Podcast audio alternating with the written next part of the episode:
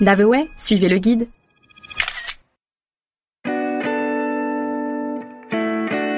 Arles, 2000 ans d'histoire. Bienvenue en Camargue. La ville d'Arles vous ouvre ses portes et vous invite à vivre une escapade ensoleillée, bercée par le chant des cigales et la douce couleur de ses pierres. Peu de villes peuvent se targuer d'avoir une double inscription au patrimoine mondial de l'UNESCO. Arles, elle, se distingue pour son patrimoine romain et roman d'une part, mais aussi pour le bien culturel en série Chemin de Saint-Jacques de Compostelle.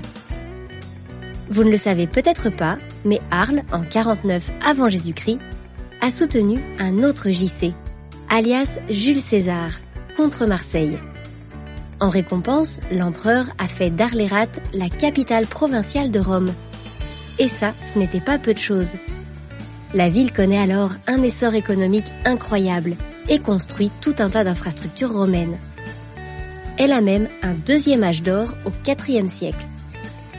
Grâce à ces époques prospères, vous avez la chance de pouvoir apprécier, en plein XXIe siècle, des vestiges romains d'une grande qualité.